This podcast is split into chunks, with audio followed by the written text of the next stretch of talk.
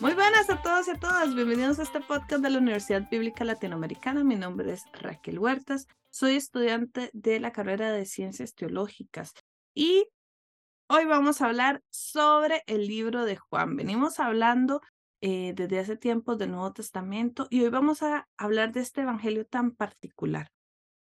Para eso tenemos un invitado especial. Hoy vamos a hablar con Juan Alberto Casas. Él es profesor de Nuevo Testamento de la Pontificia Universidad Javeriana y además este es doctor en teología. Eh, el, Juan Alberto fue quien nos ayudó a comprender un poquitito qué es el Nuevo Testamento. ¿Se acuerdan ese podcast introductorio? Bueno, es el mismo invitado. Y como le apasiona a Juan, pues le invitamos a hablar de este evangelio. Profesor, ¿cómo está el día de hoy? Hola Raquel, qué alegría encontrarnos de nuevo y qué alegría también poder encontrarme con los eh, audio escuchas de, este podcast. Bueno, muchísimas gracias por aceptar nuevamente esta invitación. Nosotros honradísimas, ¿verdad?, de, de, recibirle en este espacio de nuevo. Y este, tenemos un, un podcast muy interesante, entonces empecemos de una vez. Eh, nada más les recuerdo este, que si quieren dejar algún comentario, contarnos de dónde nos escuchan, si tienen alguna pregunta, alguna duda, algún saludo también que quieran mandar, pues en el espacio de los comentarios pueden hacerlo. Bueno, profesor, este, Juan es un evangelio sumamente particular porque eh, Mateo, Marcos y Lucas se parecen, tienen muchos puntos en común, pero Juan en realidad es bastante eh, diferente. Entonces, eh, durante todo este podcast me gustaría que, que, habláramos también un poco de esas diferencias. Em, ¿Por dónde empezamos? ¿Qué sería lo primero que tendríamos que saber de Juan para poder... Pues mira, estudiarlo? aprovechando esto que estás empezando a comentar, eh, podríamos precisamente indicar qué es lo particular que tiene Juan y que hace que su estudio, su lectura particular, pues de alguna manera eh, se diferencie de los llamados evangelios sinópticos de Mateo, Marcos y Lucas. Ok, y bueno, ¿cómo lo hacemos? Eh, ¿Empezamos estudiando el texto o decimos cosas particulares por fuera? Sí, podemos empezar precisamente sobre lo propio y diferenciador de Juan, porque mira que aquí hay elementos muy interesantes. Uno podría decir, a nivel de, elementos comunes, eh, comparado con los sinópticos, el Evangelio de Juan propone lo mismo que ellos, es decir, una presentación del ministerio y la Pascua de Jesús. Pero si se hace una lectura atenta de ellos, se puede notar algunas diferencias. ¿Sí? Eh, por ejemplo, eh, algo que tienen en común es que los evangelios son un compendio de material discursivo y material narrativo. Vamos a encontrar narraciones que describen acontecimientos, pero también vamos a encontrar discursos de Jesús.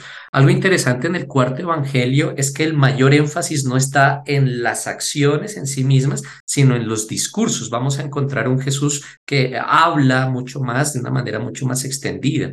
También podríamos pensar como elemento diferenciador entre los sinópticos y Juan que mientras en los sinópticos, de una manera muy genérica, podríamos decir que las narraciones en torno al ministerio de Jesús ocupan aproximadamente un 85% en comparación con las narraciones sobre la pasión, muerte y resurrección, donde tendríamos aproximadamente un 15% en los sinópticos, es decir, eh, habría un más peso o mayor extensión narrativa en los relatos del ministerio de Jesús que ocurre en Galilea, en el cuarto evangelio tenemos un 50-50, es decir, un ministerio de Jesús que iría del capítulo 1 al capítulo 12 y después los relatos de la pasión que irían del capítulo 13 al capítulo 21. ¿sí? Tendríamos un equilibrio entre ministerio y relatos de la pasión.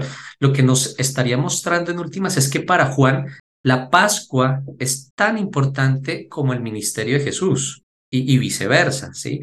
Eh, algo que también vamos a encontrar como elemento diferenciador es que eh, mientras que en los sinópticos el ministerio de Jesús se desarrolla primordialmente en Galilea y sus alrededores, especialmente hacia el norte o cuando Jesús cruza el lago hacia región gentil, eh, y la pasión tiene lugar en Jerusalén, teniendo un único recorrido hacia Jerusalén.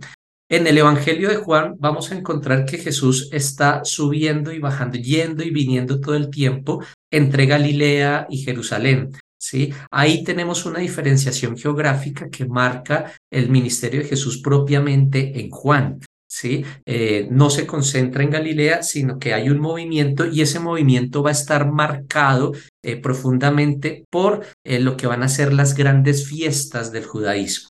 Incluso algunos autores llegan a pensar que en el cuarto evangelio todo parece girar alrededor de estas grandes fiestas litúrgicas como hilo conductor del relato. Vamos a encontrar, por ejemplo, tres Pascuas, ¿sí? En, en los sinópticos solo vamos a encontrar una. ¿sí? Vamos a encontrar tres Pascuas, como en el capítulo 2, verso 13, en el capítulo 6, verso 4, en el capítulo 11, verso 55. Eh, hay algunos autores eh, que se preguntan si en el capítulo 5, verso 1, eh, se está haciendo referencia a una fiesta de Shabbat o de Pentecostés. Cuando llegamos al capítulo 7, verso 2, se habla de la fiesta de Sukkot o de la fiesta de las tiendas. Y en el capítulo 10, verso 22, hay una referencia a la fiesta eh, de, de, la dedicación, ¿sí? de Hanukkah. Entonces, este es un Jesús que está muy vinculado a esas grandes fiestas del judaísmo y es en torno a ellas en las cuales pues, se va a desarrollar su ministerio. Esto es algo que no vamos a encontrar con esa, eh, ese, ese resalto en los evangelios sinópticos. Vamos a encontrar algunos episodios comunes entre el Evangelio de Juan y los sinópticos, principalmente seis. Uno, el relato de la purificación del templo, aunque en los sinópticos este relato tiene lugar eh, como antesala a los relatos de la pasión, es decir, en la única subida que tiene Jesús hacia Jerusalén, en el cuarto evangelio, ese relato de la purificación ocurre al inicio, al inicio de la actividad de Jesús. Vamos a encontrar también la curación del hijo del funcionario real, que en el caso de los sinópticos es presentado como el siervo del centurión, pero la estructura narrativa viene a ser similar, lo que está implicando que hay una conexión de tradiciones. Eh, vamos a encontrar como elemento común el relato de la multiplicación de panes y peces, que en el caso del cuarto evangelio se desarrolla en el capítulo 6. Eh, vinculado a este mismo relato, la caminata de Jesús sobre las aguas y la reanimación de la fe de sus discípulos. Ya finalizando el, el, ministerio de Jesús en Juan, otro eh, relato que es común con respecto a los sinópticos es la unción en Betania, y finalmente, dentro del ministerio de Jesús, tenemos la entrada mesiánica en Jerusalén, que es común a los, entre los cuatro evangelios. Con respecto a, los relatos de la pasión, vamos a encontrar unos puntos de conexión mucho más eh, comunes, ¿sí? aunque Juan, en Juan van a tener eh, particularidades narrativas. Por ejemplo, los relatos de la cena despedida y los relatos de la pasión, muerte y resurrección. ¿Sí? Ahora, eh, desde el punto de vista eh, de vocabulario, incluso eh, lingüístico y, también de, de, encuentro y comparación con los versículos, podríamos decir, de los 886 versículos que tiene Juan, solo 89 tienen paralelo con los, con los sinópticos. Es decir, podríamos decir más o menos el 10%. ¿Sí? Por eso algunos autores todavía se preguntan, esto es algo que, que está en discusión todavía, si realmente Juan eh, conoció a, los sinópticos. ¿sí? Esto con respecto a la forma y a la estructura narrativa del Evangelio. Pero vamos a encontrar también diferencias en torno a la teología entre el cuarto Evangelio y los mismos Evangelios sinópticos. Por ejemplo, eh, la cristología que se va a desarrollar en el cuarto evangelio pues va a tener un énfasis particular en Jesús como enviado y revelador del Padre. Si nos damos cuenta en la cristología de los evangelios sinópticos, eh, el énfasis va a ser eh, en Jesús que anuncia el reino de Dios. ¿sí? El punto de referencia permanente en los sinópticos es el reino de Dios. En cambio, en Juan, Jesús aparece en primer, en primer plano. ¿Sí? Eh, por ejemplo, Juan va a subrayar la divinidad de Cristo de una forma más vigorosa, ¿sí? Eh, va a insistir en la preexistencia y la trascendencia de, de, Jesús. Casi que desde el inicio del Evangelio vamos a encontrarnos con un Jesús que parece ya resucitado en el Evangelio de Juan. ¿sí? Mientras que el Jesús de los sinópticos va a ser un Jesús más humano, ¿sí? los mismos títulos cristológicos que vamos a encontrar en el cuarto evangelio, eh, pues van a hacer énfasis en la divinidad de Jesús, eh, presentándolo como un logos, logos, una palabra de Dios preexistente, hecha carne, eh, un unigénito de Dios, ¿sí? el profeta que había de venir, el Cordero de Dios, el Hijo de Dios, el elegido, y vamos a encontrar unas referencias explícitas de Jesús hacia sí mismo a través de una expresión que es propia del cuarto evangelio y es la expresión yo soy, que evoca el nombre divino de Dios eh, como es revelado a Moisés en el libro del Éxodo. ¿sí? Ese yo soy puede ser eh, sin complemento de forma absoluta, evocando precisamente ese nombre de Dios, pero también puede ser con acompañamientos eh, de complementos, de expresiones sobre ese, qué significa ese yo soy. Por ejemplo, Jesús va a decir, yo soy el pan de la vida, eh, yo soy la luz del mundo, yo soy la puerta, yo soy el pastor bueno, yo soy la resurrección, yo soy el camino, la verdad, la vida, yo soy la vid verdadera. Entonces, ya desde aquí encontramos una estructura muy interesante de, de autorrevelación de Jesús. Es, el, es Jesús el que se presenta a sí mismo. Incluso podemos encontrar conexiones con la tradición sapiencial del Antiguo Testamento, donde Jesús, en cuanto logos encarnado, retoma muchos de los motivos de la sabiduría que encontramos en la tradición del Antiguo Testamento.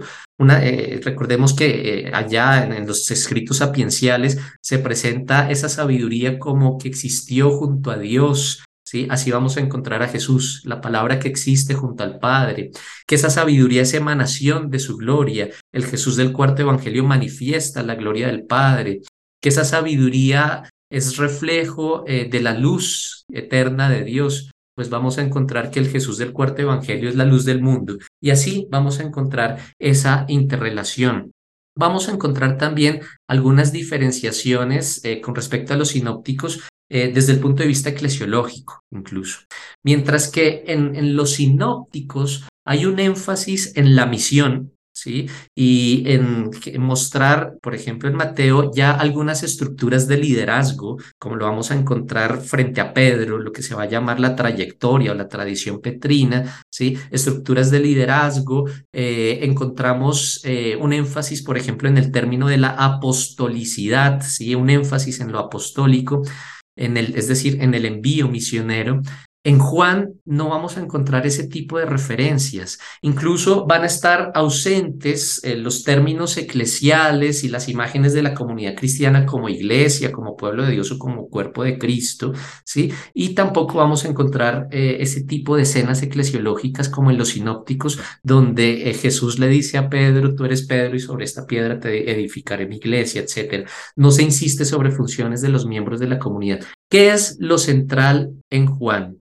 Lo central en Juan es la comunión, la permanencia de los discípulos con Jesús. ¿sí? Eso es lo que se les pide a ellos. Eh, va a ser un referente interesante esta eclesiología, el capítulo 15, donde eh, Jesús se va a presentar a sí mismo como la vid y quienes creen en él como los sarmientos. Aquí el énfasis es permanecer. Los relatos de envío solamente los vamos a encontrar hasta el final del capítulo 20, ya en un contexto de Pascual, de, Jesús resucitado, donde Jesús envía a los discípulos, pero antes no. Miren que en los sinópticos Jesús no acaba de llamar a los discípulos y ya los envía a misión, ¿sí? Anunciar el reino, a curar a los enfermos, a expulsar a los demonios, a anunciar. ¿sí? En el Evangelio de Juan lo importante es permanecer unido a Jesús. Esto es mientras, entonces, resumiendo esta eclesiología, mientras que en los sinópticos hay una eclesiología centrada en la misión, en el cuarto evangelio vamos a encontrar una eclesiología centrada en la comunión. ¿sí? Y bueno, podríamos eh, decir incluso otras diferencias. Por ejemplo, la escatología, la comprensión escatológica en torno a la comprensión de la parucía o de la llegada de la plenitud de los tiempos, mientras que en los sinópticos tiene un acentuado tinte apocalíptico con sus debidos matices en una espera futura de esa plenitud histórica de los tiempos en Juan vamos a encontrar estos, eh, si bien algunas eh, eh, referencias de ese tipo de escatología, el gran énfasis es en una escatología anticipada o presente. ¿Sí? Eh, cuando Jesús dice yo soy la resurrección, es una afirmación de que la resurrección ocurre desde aquí y desde ahora. No hay que esperar hasta el fin de los tiempos, sino que quien cree ya, es, ya puede ser partícipe de la resurrección misma. ¿sí? Eso en cuanto a elementos distintivos entre Juan y los sinópticos, pero mira que ya a partir de esa identificación de estos elementos, pues eh, también podemos encontrarnos con los énfasis incluso teológicos del cuarto evangelio. De hecho, cuando uno, uno lee los evangelios, se da cuenta que, que Juan es diferente, hasta por, por la forma en la que se escribe, ¿verdad? Es, es, mm. se, se, se escuchan tintes completamente diferentes. Ok, eso es como, como fuera del texto, como entender un poco eh, eh, el cómo está formado. Ahora, ¿por qué no perdón, eso fue más bien del texto. Ahora, ¿por qué no nos salimos un poquitito del texto y hablamos un poco del contexto? O sea, el, el por qué se escribe, para quién se escribe, quién lo escribe, este, porque también tenemos esta idea de que lo escribe Juan, el discípulo. Que por cierto, ahí viene la otra pregunta, ¿verdad? Que, que, que aquí la tengo, este, porque te las voy a hacer todas de un solo tiro, así me cuentas de, Muy bien. este, en el Evangelio de Juan se presenta el discípulo amado. Y este, yo me acuerdo que a mí siempre me enseñaron que el discípulo amado era Juan, ¿verdad? Y luego un profesor me dijo, a ver, encuentra en la Biblia donde dice el discípulo amado de Juan. Y yo me leí todo el Evangelio de Juan de arriba para abajo y nunca lo encontré, porque en realidad nunca se menciona el nombre, entonces se asume que es Juan. Ya otras teorías, ¿verdad?, que han inspirado libros y todo más bien hablan de que fue María Magdalena. Entonces, hablemos del contexto, hablemos para quién se escribe, quién lo escribe, lo escribe este discípulo amado, lo escribe una comunidad, quién es el discípulo amado o la discípula amada. No sé, este, contame un poquitito de, de, este contexto del Evangelio, por favor. Raquel, qué buena pregunta. Eh, en los estudios que se están realizando sobre ese, ese trasfondo redaccional e histórico del cuarto evangelio. Por lo general se ubica la redacción final del mismo finalizando el siglo I, ¿sí? Eh, en torno a la ubicación en la cual se, se desarrolla o, podemos encontrar la, la redacción final, eh, ha habido varios desplazamientos. La postura más conocida, la postura tradicional, lo ubicaba en el, entorno de la región del Asia Menor, es decir, al occidente de la península de Anatolia. Algunos lo ubicaban incluso en el entorno de Éfeso, donde hay tradición también paulina. Sin embargo, los últimos estudios lo están acercando más hacia la región de Siria, ¿sí? Eh, esto es algo que todavía está en discusión.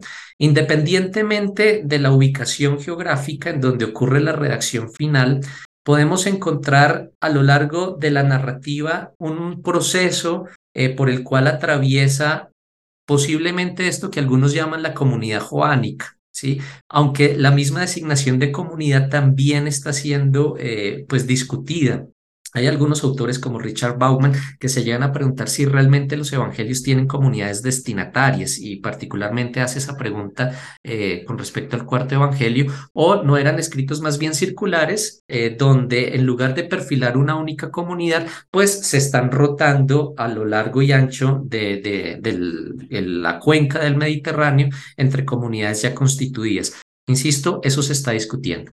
Pero eh, a partir del cuarto evangelio y desde las particularidades que lo diferencian con respecto a los sinópticos, podemos percibir que detrás de esa redacción eh, hay una historia en la cual eh, quienes escriben o quienes están detrás del relato han tenido un encuentro o un dialogante, incluso inclusivo, con discípulos de Juan el Bautista, ¿sí? Como lo podemos ver incluso en el capítulo 1, es interesante cómo eh, a partir del capítulo 1, verso 19, cuando envían, son, enviados unos eh, eh, judíos, unos fariseos y escribas a preguntarle a Juan quién es él, él esté diciendo una y otra vez, yo no soy, yo no soy el Cristo, yo no soy el profeta, yo no soy el Mesías. ¿Por qué razón está insistiendo en decir yo no soy? Tal vez porque algunos de los discípulos de Juan el Bautista que se están integrando a esta comunidad jesuánica eh, creen que Juan el Bautista pudo haber sido el Mesías. Entonces aquí la narrativa está insistiendo en que Juan eh, lo dice de su propia boca, no lo soy, no lo soy. Podemos pensar que también hay encuentros con grupos samaritanos y esos encuentros pueden estar representados eh, por el capítulo 4 del, Evangelio en el diálogo que Jesús tiene con la samaritana.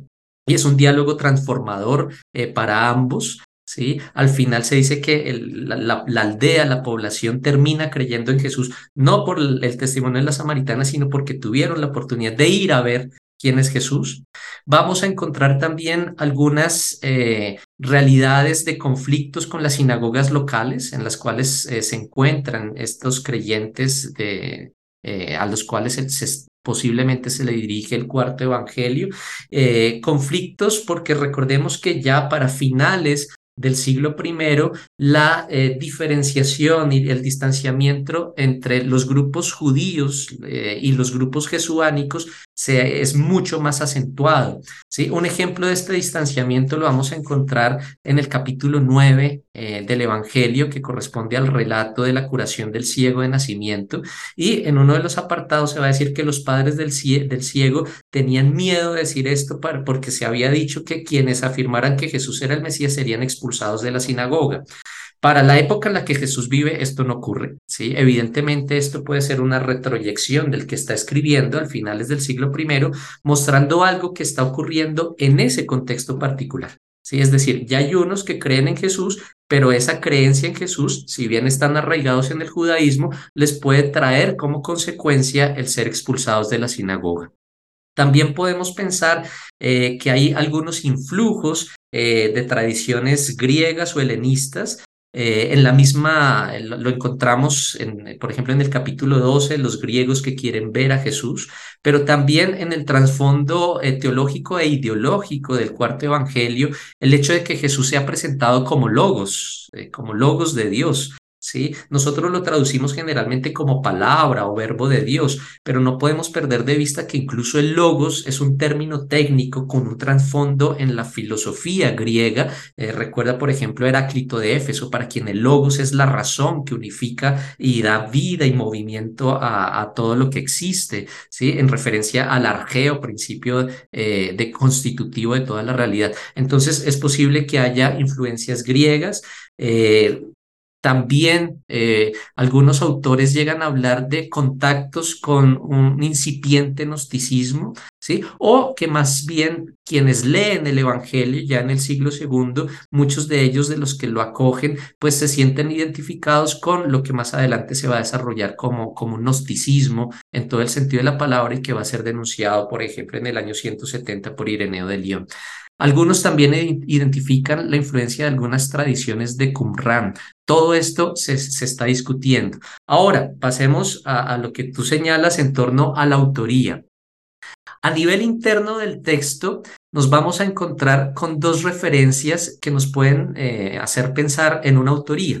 ¿sí? Una se encuentra en el capítulo 19, verso 35 eh, del relato. Me permito eh, leerlo aquí, Juan 19, 35, dice lo siguiente, en el contexto de la muerte de Jesús, si es la pericopa de la lanzada. El que lo vio lo atestigua y su testimonio es válido y él sabe que dice la verdad para que también ustedes crean. ¿Sí? Aquí tenemos a alguien que se presenta a sí mismo como testigo. Y esto va a ser reforzado en el capítulo 21, verso 24, donde se dice sobre este, el discípulo a quien Jesús ama, dice, este es el discípulo que da testimonio de estas cosas y que las ha escrito y nosotros sabemos que su testimonio es verdadero. Aquí es muy interesante porque se dice que hay uno, un discípulo, el, discípulo a quien Jesús ama, que da testimonio y las ha escrito. Pero mira que se une un plural y nosotros sabemos que su testimonio es verdadero. Hay uno singular que ha escrito, pero como que se mete un coro y empieza a hablar en primera persona plural. Nosotros sabemos que su testimonio es verdadero, lo que nos está indicando que no solo hay una mano detrás del texto, sino que hay una dimensión plural o colectiva detrás del mismo. Entonces, eh, ya tenemos un indicio, un discípulo a quien Jesús ama. ¿Quién es ese discípulo a quien Jesús ama? Vamos a encontrar algunos eh, eh, pasajes en los cuales se habla de discípulos anónimos en el cuarto evangelio. Por ejemplo, en el capítulo 1, versos 35 al 37, estamos en, la apertura del evangelio, se habla que eh, hay dos discípulos de Juan el Bautista que ante el testimonio de Juan deciden seguir a Jesús. Uno de ellos es Andrés, se explicita por el nombre, y el otro no sabemos el nombre un discípulo anónimo. Cuando llegamos a los relatos de la pasión, también nos vamos a encontrar con la mención de otros discípulos anónimos. Unos simplemente se dice discípulos, pero no se dice que Jesús amaba. Por ejemplo, en el capítulo 18, verso 15 al 16, donde en el contexto de las negaciones de Pedro se dice que había un, discípulo de Jesús que era familiar del sumo sacerdote y que le permitió a Pedro el ingreso al lugar donde Jesús estaba siendo interrogado. Sin embargo, vamos a encontrar seis pasajes, seis pasajes que mencionan explícitamente a un discípulo a quien Jesús ama y para hacer referencia a ese amor se utiliza el término ya sea agapao, como un amor eh, mucho más abarcante, o fileo, o que es un amor de amistad. Eh, esos lugares están eh, curiosamente en la segunda parte del Evangelio tenemos que hablar ahora de la estructura del Evangelio para, para entender mejor esto. Esta segunda parte inicia en el capítulo 13 y allá se menciona particularmente en el capítulo 13, verso 36, eh, perdón, 23 al 36, lo siguiente. Dice, uno de sus discípulos, el que Jesús amaba, estaba a la mesa al lado de Jesús. Simón Pedro le hace una señal y le dice, pregúntale de quién está hablando. Él, recostándose sobre el pecho de Jesús, le dice, ¿sí? Esa es la primera mención explícita en el cuarto evangelio de un discípulo a quien Jesús ama y que hace parte del grupo más íntimo de Jesús, hasta el punto de que se dice que él está recostado en el pecho de Jesús. Eso desde una perspectiva literal, desde una perspectiva simbólica, la expresión eh, dice que está en tu culpo, en tu colpo, tu Jesús. El, colpo puede ser literalmente el pecho en un contexto de comensalía, pero desde un nivel simbólico también puede hacer referencia al lugar más íntimo de Jesús. ¿sí? El colpo, eh, incluso eh, para quienes estudian medicina en la especialidad de ginecobstetricia, el colpón es el vientre materno, el útero. Sí, es, en, en, griego encontramos la expresión coilía, pero también la expresión colpo para hacer referencia al útero. Este discípulo está en lo más íntimo de Jesús, en el útero de Jesús. ¿Quién es? Vamos a averiguarlo. El segundo texto en el cual se habla de este discípulo está en el capítulo 19, eh, versos 25 al 27, donde ya nos encontramos eh, en el contexto de la, de, la, crucifixión de Jesús, es el contexto de la pasión y muerte de Jesús. Y dice allá lo siguiente en el capítulo, en el capítulo 19, verso 25 a 27. Dice, junto a la cruz de Jesús estaban su madre, la hermana de su madre, María mujer de Clopas y María Magdalena.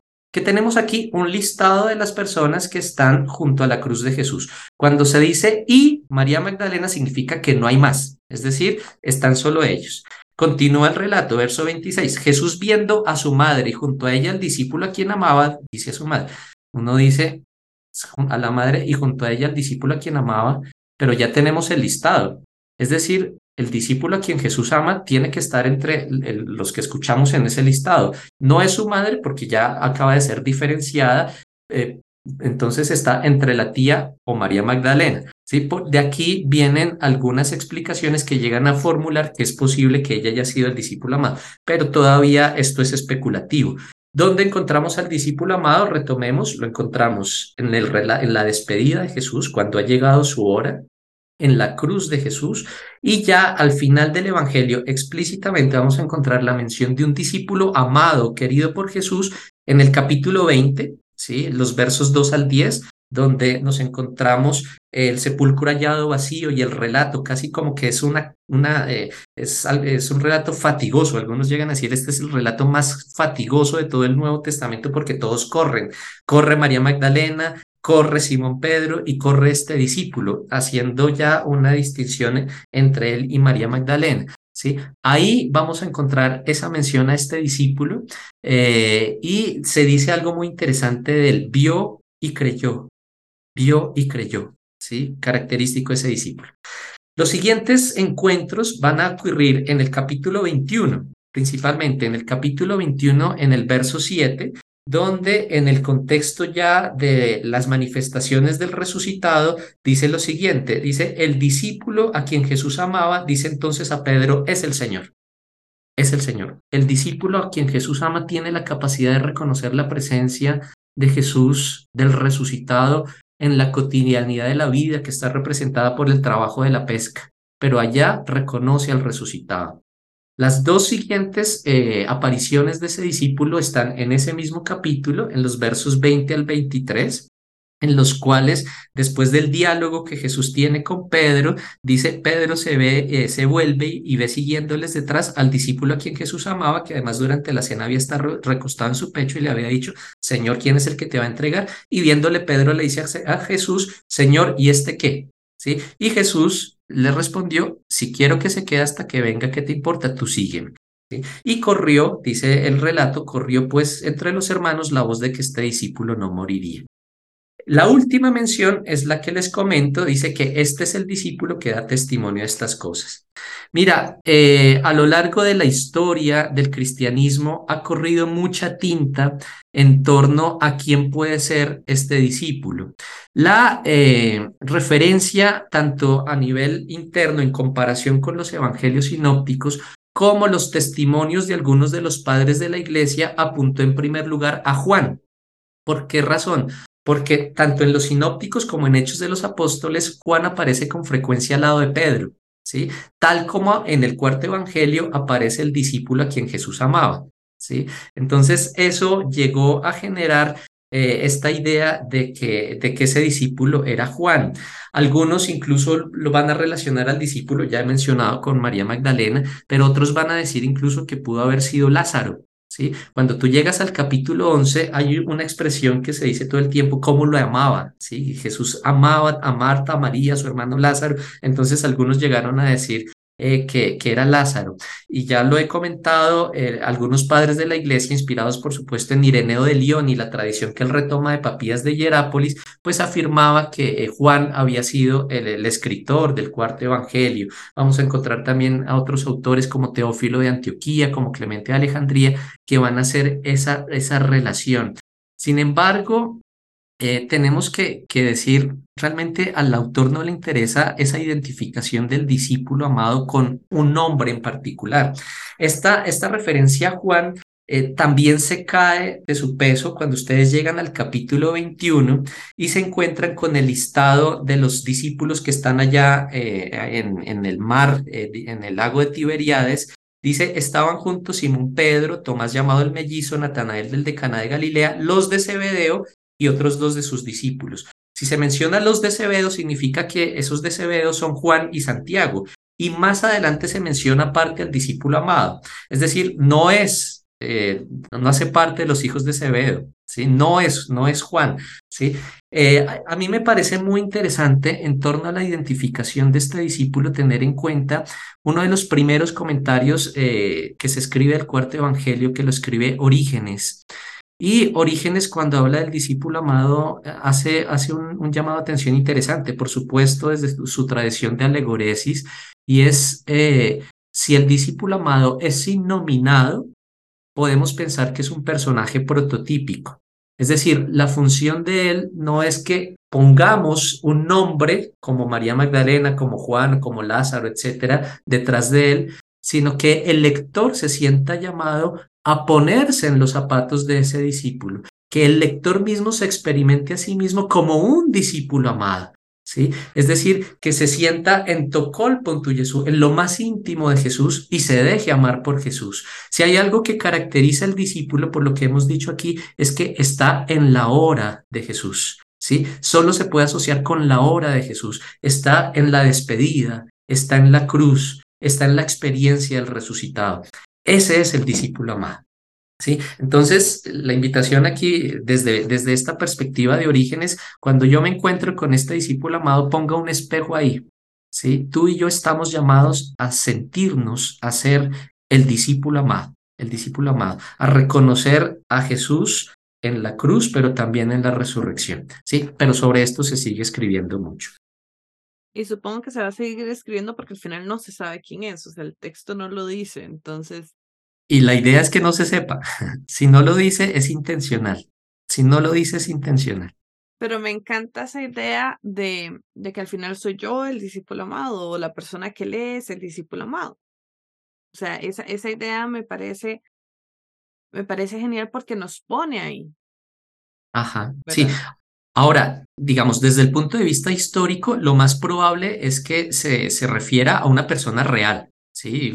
Porque un cristiano de gran autoridad que posiblemente vivió largo tiempo, por lo que se dice al final en 21, 23, eh, y en cuya autoridad se basa el Evangelio. Pero el hecho de que sea innominado y permanezca innominado permite también este juego eh, retórico con el lector. ¿sí? Yo como lector estoy llamado a ser el discípulo. Bueno, usted nos decía que era muy importante este, entender un poco la estructura del Evangelio. Y me parece que para el tema que vamos a ver ahora es súper importante entenderlo. Usted ya nos lo mencionó un poco cuando hablábamos de las diferencias entre los sinópticos y, el Evangelio de Juan. Pero entonces hablemos un poquitito de esta estructura para ya entrar de lleno en, en, en los contenidos que, que encontramos en ese Evangelio.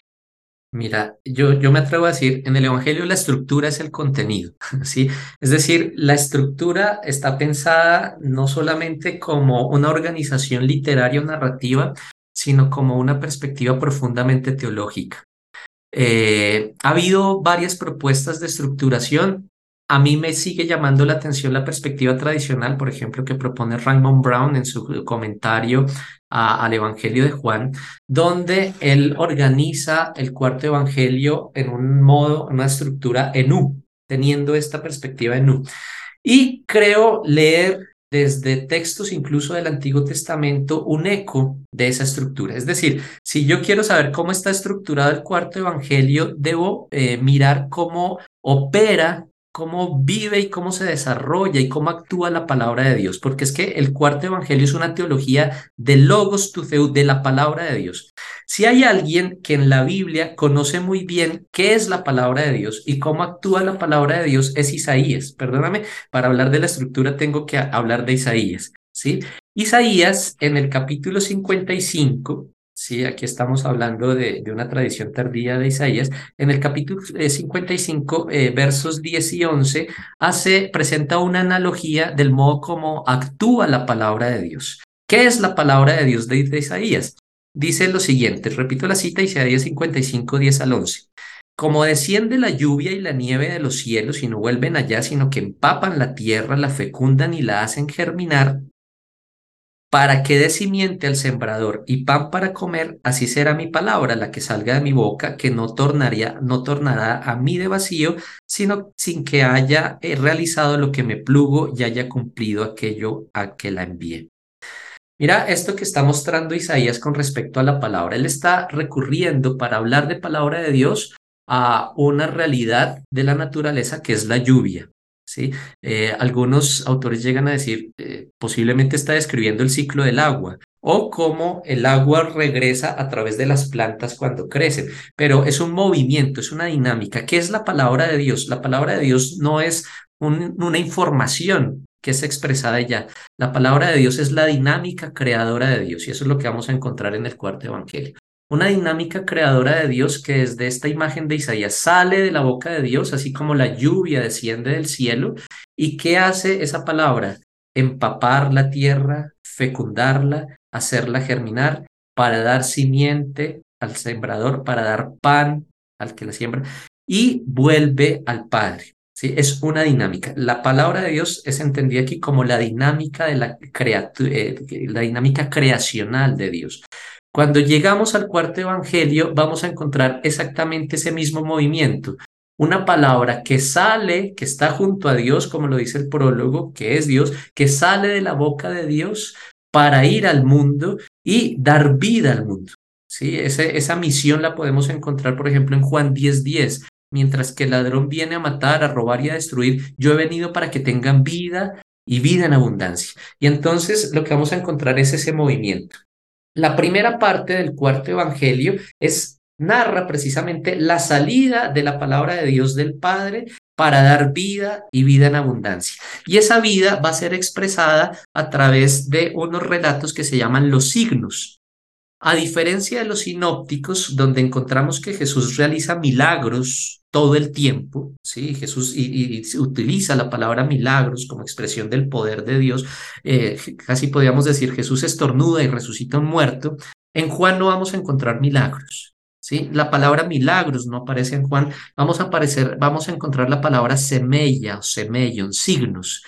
Y Jesús va a realizar siete signos, principalmente en esa primera parte del cuarto evangelio, ¿sí? que son eh, signos eh, de, eh, que muestran cómo es que Jesús está dando vida en toda esta realidad.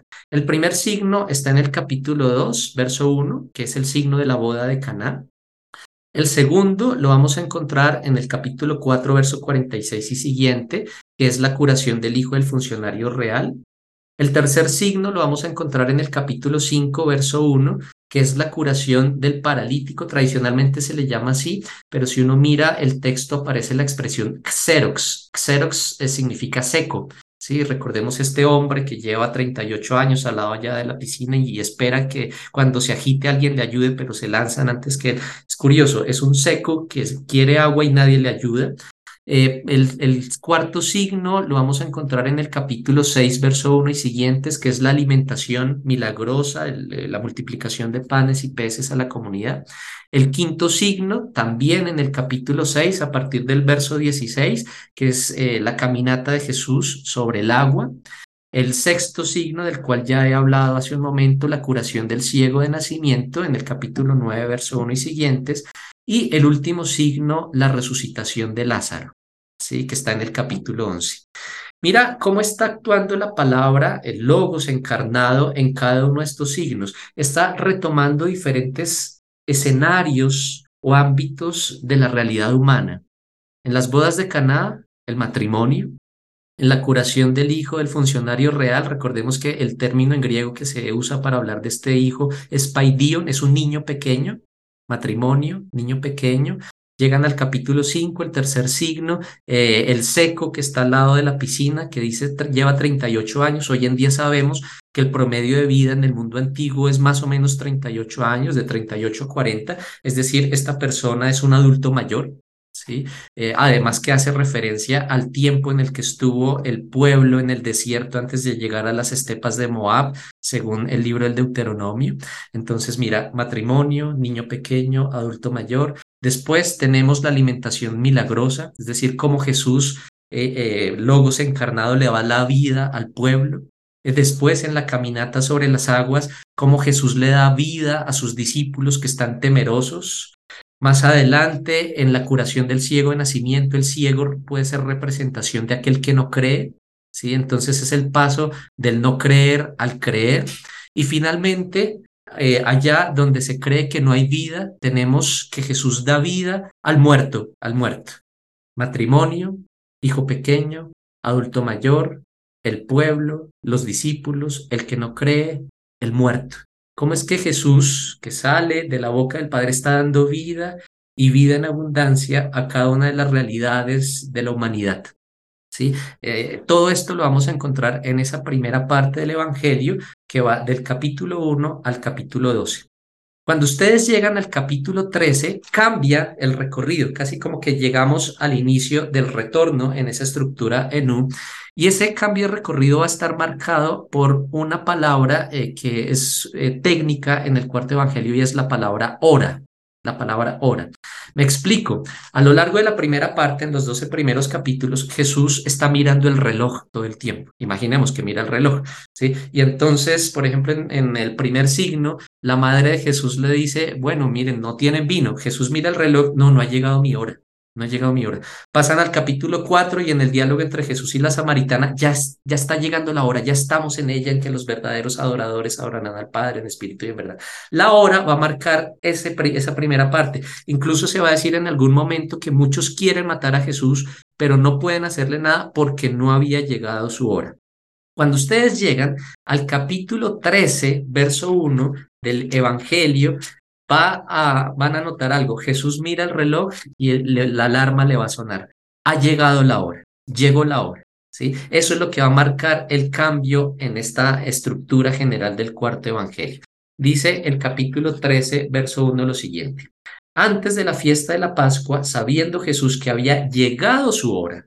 ¿Y la hora de qué? La hora de pasar de este mundo al Padre, habiendo amado a los suyos que estaban en el mundo, los amó hasta el extremo.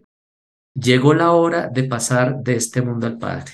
De ahí que lo que tengamos del capítulo 13 al capítulo 21 sea precisamente el retorno de la palabra al Padre, el retorno. Eh, los especialistas llaman a esta segunda parte el libro de la gloria. La primera parte sería el libro de los signos, los doce primeros capítulos. La segunda parte, el libro de la gloria. Mientras que en el libro de los signos se narra esa salida de Jesús de la boca del Padre para dar vida, fecundar, dar vida en abundancia, ahora tenemos los relatos del regreso, el libro de la gloria. ¿Por qué la gloria? Porque aquí en los relatos de la pasión de Juan, a diferencia de los sinópticos, lo que vamos a encontrar es que no es un, no es un Jesús que padece en los relatos. Este es un Jesús que en su pasión es exaltado y es glorificado, hasta el punto de que la cruz no es el lugar simplemente del suplicio, sino el lugar de la glorificación, el trono desde el cual Jesús está reinando, la cátedra desde la cual Jesús está enseñando. ¿sí? Aquí tenemos esa perspectiva eh, diferente con respecto a los evangelios que va a estar marcado por el libro de la gloria, que, insisto, va del capítulo 12 hasta el capítulo 21, aunque algunos dicen que el, 21 se tendría más bien la función de epílogo eh, en analogía con el prólogo del capítulo 1, verso 1 al 18. Esa es la estructura general del cuarto evangelio, una U, la salida y el retorno de Jesús, el libro de los signos y el libro de la gloria. Qué interesante porque nunca lo había visto así. De verdad me, me, me llamó la atención bueno, me llamó mucho la atención, aquí lo, lo apunté un poquito. Eh, ocupa avanzar un poquitito y, y nos toca ver un poco ya el contenido más teológico de, del, del Evangelio. Eh, y usted me hablaba que se podían diferenciar perfectamente unas tres teologías. De hecho, ya, ya las mencionamos un poco, ¿verdad? Ahora nos contó eh, la cristología, la eclesiología, la, escatología. Entonces, este, ¿qué le parece si hablamos de estas? Pero primero, para las personas que no sepan, definamos como qué es cristología, qué es eclesiología y qué es escatología, porque son, son, términos, son términos bastante técnicos, ¿verdad? Entonces, a veces este, nos podemos confundir un poco o si no los entendemos bien, no vamos a comprender la explicación. Entonces, no sé, empecemos por cristología. Mira, en términos muy sencillos, la cristología es eh, la, la imagen que se tiene de Jesús, la imagen que los seguidores de Jesús tienen de su maestro. ¿sí? La cristología hace referencia a eso. Y eh, el mismo término Christos, Christos Logei, eh, es la comprensión mesiánica de Jesús la comprensión mesiánica, ¿sí? Que se entiende que Jesús sea el Cristo, es decir, el ungido de Dios. Recordemos que en el Antiguo Testamento el Cristo o el Mesías por excelencia hace referencia al rey o al descendiente de David, ¿sí? El Mesías por excelencia en el Antiguo Testamento es David, eh, en cuanto ungido y elegido de Dios, Eh, pero recordemos que con el exilio en el siglo VI antes de Cristo, la dinastía o el linaje davídico pues llega a su fin, los hijos del rey son eliminados eh, por Nabucodonosor, entonces empieza en el judaísmo, particularmente en el judaísmo del posexilio, que se llama el judaísmo del segundo templo, esta expectativa eh, del, del Mesías de Dios eh, que viene a, reconstituir la soberanía del pueblo. ¿sí? En Jesús, los seguidores de Jesús van a ver en él al Cristo, al elegido de Dios. ¿sí? Eso tiene que ver con la cristología. A ese respecto, un elemento fundamental del cuarto evangelio tiene que ver con la finalidad. Es muy interesante esto porque en general, con respecto a los textos del Nuevo Testamento, sobre la finalidad de ellos tenemos que inferirlos. Pero en el cuarto evangelio la finalidad es explícita. ¿sí? ¿Por qué fue escrito el cuarto evangelio? Esto lo vamos a encontrar en el capítulo 20. ¿sí? Cuando ustedes llegan al cuarto evangelio, nos vamos a dar cuenta que es una finalidad de corte cristológico. Dice eh, capítulo 20, verso 30. Eh, Jesús realizó en presencia de los discípulos otras muchas señales que no están escritas en este libro. Y ahora, verso 31. Estas han sido escritas para que creáis, para que creáis. El libro ha sido escrito para suscitar la fe, para que creáis. ¿Para creer qué? Y entonces aquí viene el trasfondo cristológico del cuarto evangelio, es decir, la comprensión de Jesús que se desarrolla en el cuarto evangelio. Para que creáis que Jesús es el Cristo, el Hijo de Dios. Entonces, el cuarto evangelio ha sido escrito para que creáis, para creer que Jesús es el Cristo y el Hijo de Dios. Aquí vamos a encontrar un, un, desplazamiento muy interesante con respecto al libro de los signos, porque resulta que en el libro de los signos, los signos que Jesús realiza suscitan la fe, es decir, a través de los signos Jesús se revela manifiesta la gloria del Padre y suscita la fe. Casi que podríamos decir que la lógica de los signos es ver para creer, ver para creer. Cuando ustedes llegan a los relatos pascuales, la lógica cambia. Recuerden, por ejemplo, a Tomás, ¿sí? ¿Cómo es llamado a, creer sin haber visto? ¿Sí? Y cuando ustedes llegan aquí, pues nos está hablando tanto a los discípulos de, o, los seguidores de esta comunidad que no conocieron directamente a Jesús, pero también nosotros compartimos con ellos esa realidad, no conocimos al Jesús histórico. Entonces, en nuestro caso, la lógica no es simplemente ver para creer, sino leer o escuchar para creer. ¿sí? Es decir, el signo por excelencia es el Evangelio. El Evangelio mismo es signo. ¿sí? ¿Cómo nosotros llegamos a la fe? Leyendo o escuchando el Evangelio. Estas cosas han sido escritas para que creáis que Jesús es el Mesías. Entonces, mira, para creer en Jesús, dimensión humana de Jesús, que es el Cristo o el Mesías, dimensión cristológica o mesiánica de Jesús, y el Hijo de Dios, el Hijo de dimensión divina de Jesús. Pero ahí no termina la finalidad del cuarto evangelio, continúa el, el, verso, el verso 31, y para que creyendo tengáis vida en su nombre. La finalidad última del evangelio es tener vida, y vida en su nombre, vida en abundancia. ¿Sí? Mientras que los sinópticos se centran en esta comprensión del reino de Dios, podríamos decirlo de manera analógica, que el cuarto evangelio se centra en una comprensión del reino de Dios en cuanto vida y vida en abundancia. Eso es el cuarto evangelio, vida. Eso desde la cristología. La eclesiología es la comprensión de iglesia, la comprensión de vida comunitaria. ¿sí? Como les decía hace un momento, la comprensión eclesiológica de los sinópticos es en función de la misión. Los discípulos son enviados para estar con Jesús, pero para, para, para, son llamados para estar con Jesús, pero para ser enviados. En el cuarto evangelio, los discípulos son llamados para entrar en comunión con Jesús, para dejarse alimentar por él, así como los sarmientos se alimentan de la vid. ¿sí? Eh, para eh, estar, permanecer en Jesús y permaneciendo tener, teniendo vida. Esa es la eclesiología del cuarto evangelio, es una eclesiología de comunión. Y la escatología hace referencia a la palabra eschaton, en griego significa lo último. ¿Sí? Entonces hace referencia a la comprensión sobre el final de los tiempos, sobre la plenitud de la historia, ¿sí? Eh, no fin del mundo, yo prefiero, yo no, no utilizo la expresión fin del mundo, sino la plenitud de los tiempos, ¿sí? Entonces, la escatología se referencia a eso. Lo que yo les decía hace un momento, en Juan vamos a encontrar dos proyectos eh, escatológicos, uno que retoma esto que es una insistencia de los sinópticos, una escatología futura, ¿sí? Eh, la, la plenitud, la llegada o la parucía, es decir, la segunda venida de Jesús ocurre en el futuro, pero en Juan vamos a encontrar también un énfasis de una eclesiología anticipada, una eclesiología presente. Si tú te das cuenta, en Juan en ningún momento hay relatos de la ascensión. ¿sí? Jesús no se va, Jesús no se va, Él permanece con los discípulos. ¿sí? Dice, en algún momento es necesario que yo me vaya para que llegue el paráclito. ¿sí? El espíritu de la verdad, como lo encontramos en los relatos de despedida, principalmente en el capítulo 14. Pero esa, esa ida en realidad es eh, un reconocimiento de una presencia más, eh, más reiterada de Jesús en medio de los discípulos a través del Espíritu. ¿sí? Es una eclesiología, eh, perdón, una escatología anticipada. Un ejemplo de esta, de esta perspectiva la encontramos en el capítulo 11 del Evangelio, en el relato de, de la resucitación de Lázaro. Mira que yo digo resucitación y no resurrección. ¿sí? Ya le iba a preguntar.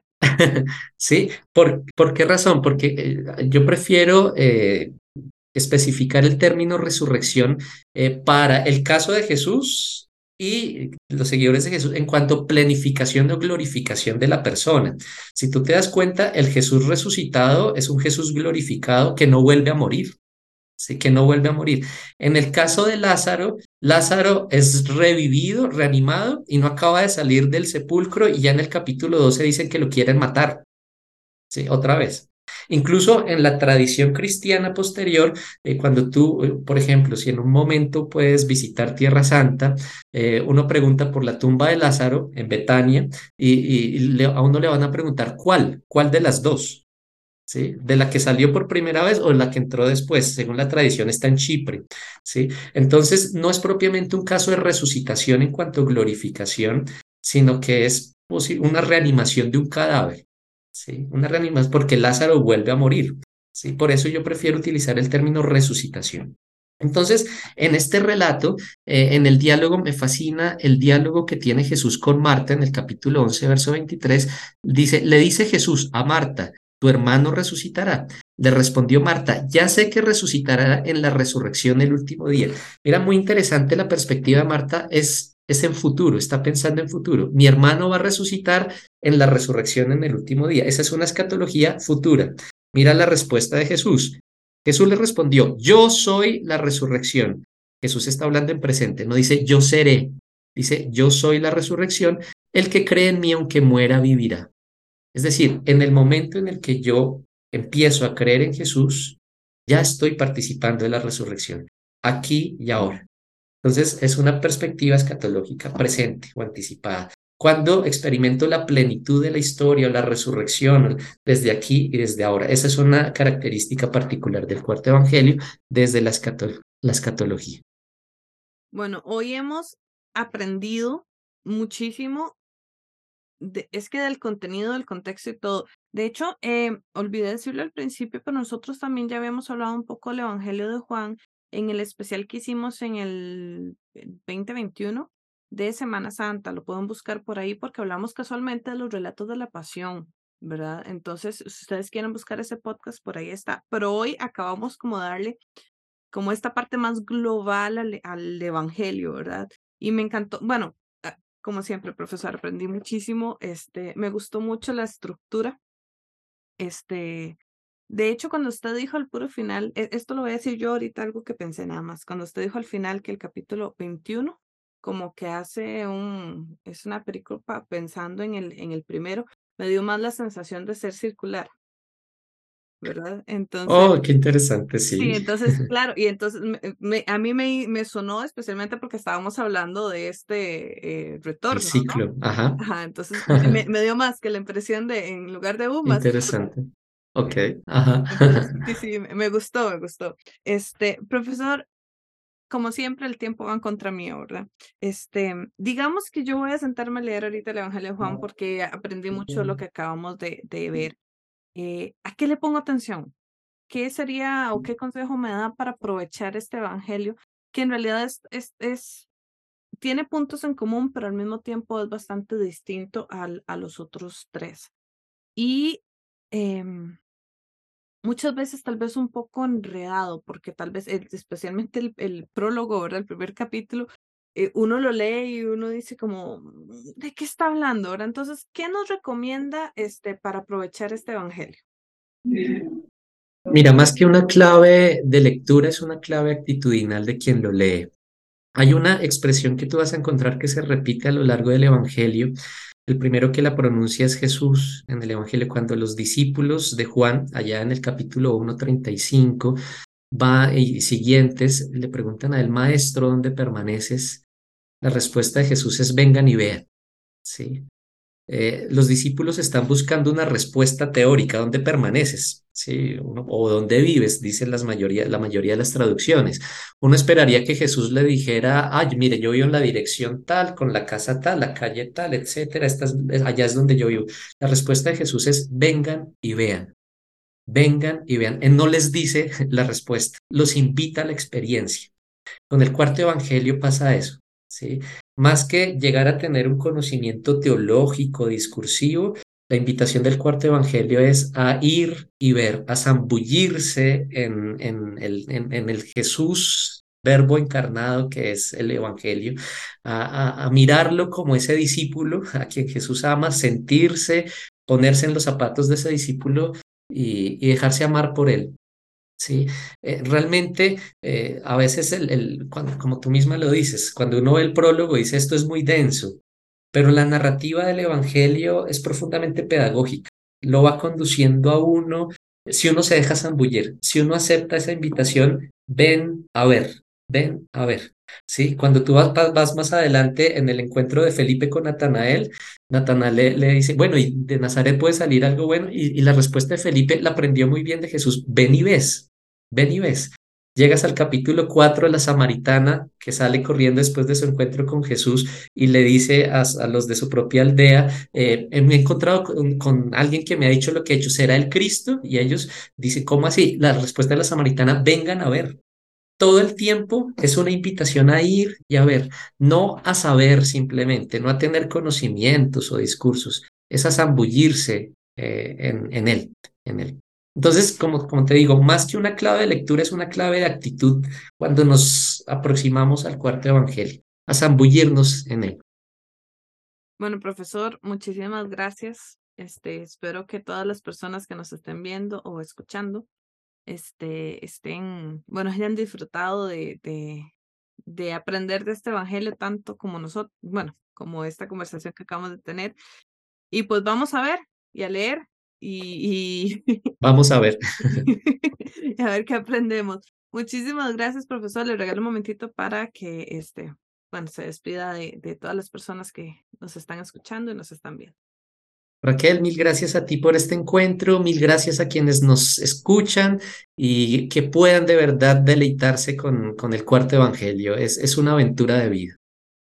Bueno, muchísimas gracias a todos y a todas por estar acá. Eh, agradecer siempre a Karen Mamani, a eh, Jessica Mora, y a Heriberto que nos ayudan con todo lo que es la edición y poner todo esto en las redes sociales, etcétera, etcétera. Entonces, chicos, chicas, muchas gracias. Y a la profesora Elizabeth Cook, que fue la que nos abrió este espacio, nos permitió hacer esta, este proyecto y, ya más de dos años eh, disfrutando mucho de, de este aprendizaje. Entonces, muchas gracias y nos vemos dentro de dos semanas con otro podcast. Mentira, mentira, nos vemos bueno, sí, igual en dos semanas, pero con el especial de Semana Santa del 2023. Es un especial muy interesante. Vamos a tocar temas y personajes muy interesantes, así que estén atentos a nuestras redes sociales para que vean bien las fechas y los temas. Entonces, nos vemos pronto. Nos vemos. Chao. Chao.